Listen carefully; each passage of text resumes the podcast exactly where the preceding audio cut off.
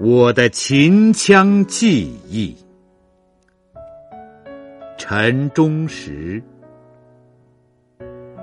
在我最久远的童年的记忆里，顶快活的是，当属跟着父亲到原上原下的村庄去看戏。父亲是个戏迷。自年轻时就和村子里几个戏迷搭帮结伙去看戏，直到年过七旬仍然乐此不疲。我已记不得从几岁开始跟父亲去看戏，却可以断定是上学以前的事。我记着一个细节。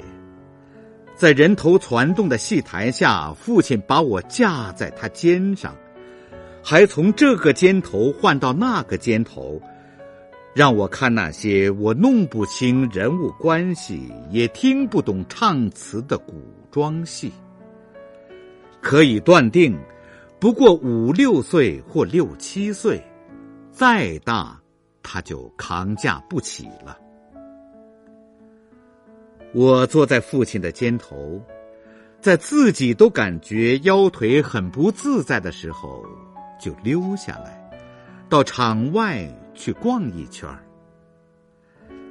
直至到上学念书的寒暑假里，我仍然跟着父亲去看戏，不过不好意思坐父亲的肩膀了。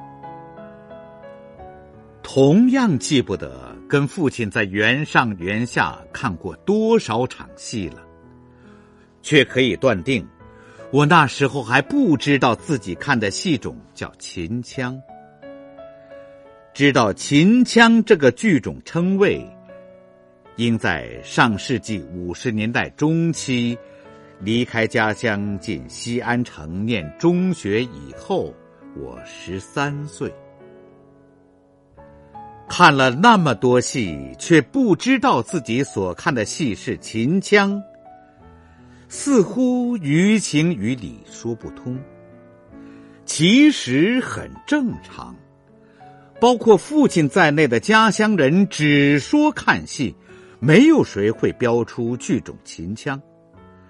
原上原下固定建筑的戏楼和临时搭建的戏台只演秦腔。没有秦腔之外的任何一个剧种能登台亮彩。看戏就是看秦腔，戏只有一种秦腔，自然也就不需要累赘的标明剧种了。这种地域性的集体无意识，就留给我一个空白。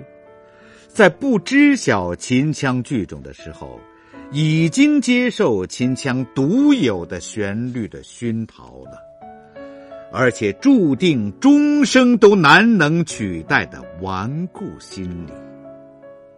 我起初似乎对这些敲击类和弦索类的乐器的音响没有感觉，跟着父亲看戏不过是逛热闹。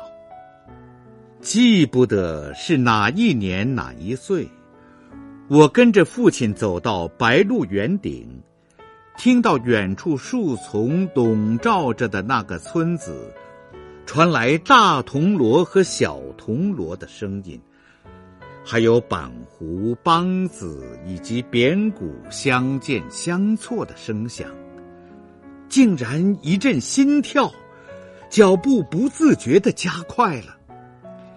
一种可盼锣鼓、梆子、扁鼓、板胡、二胡交织的旋律冲击的欲望潮起了。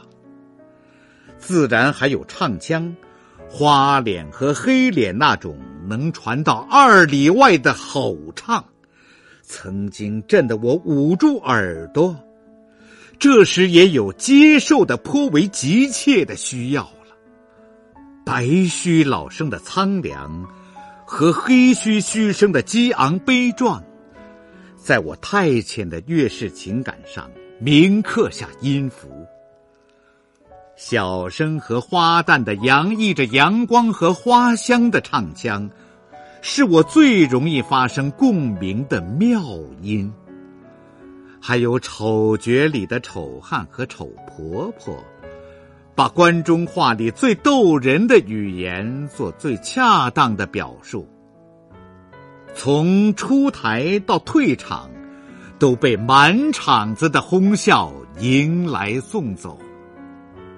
我后来才意识到，大约就从那一回的那一刻起，秦腔旋律，在我并不特殊敏感的乐感神经里，铸成终生难以改易、更难替代的戏曲欣赏倾向。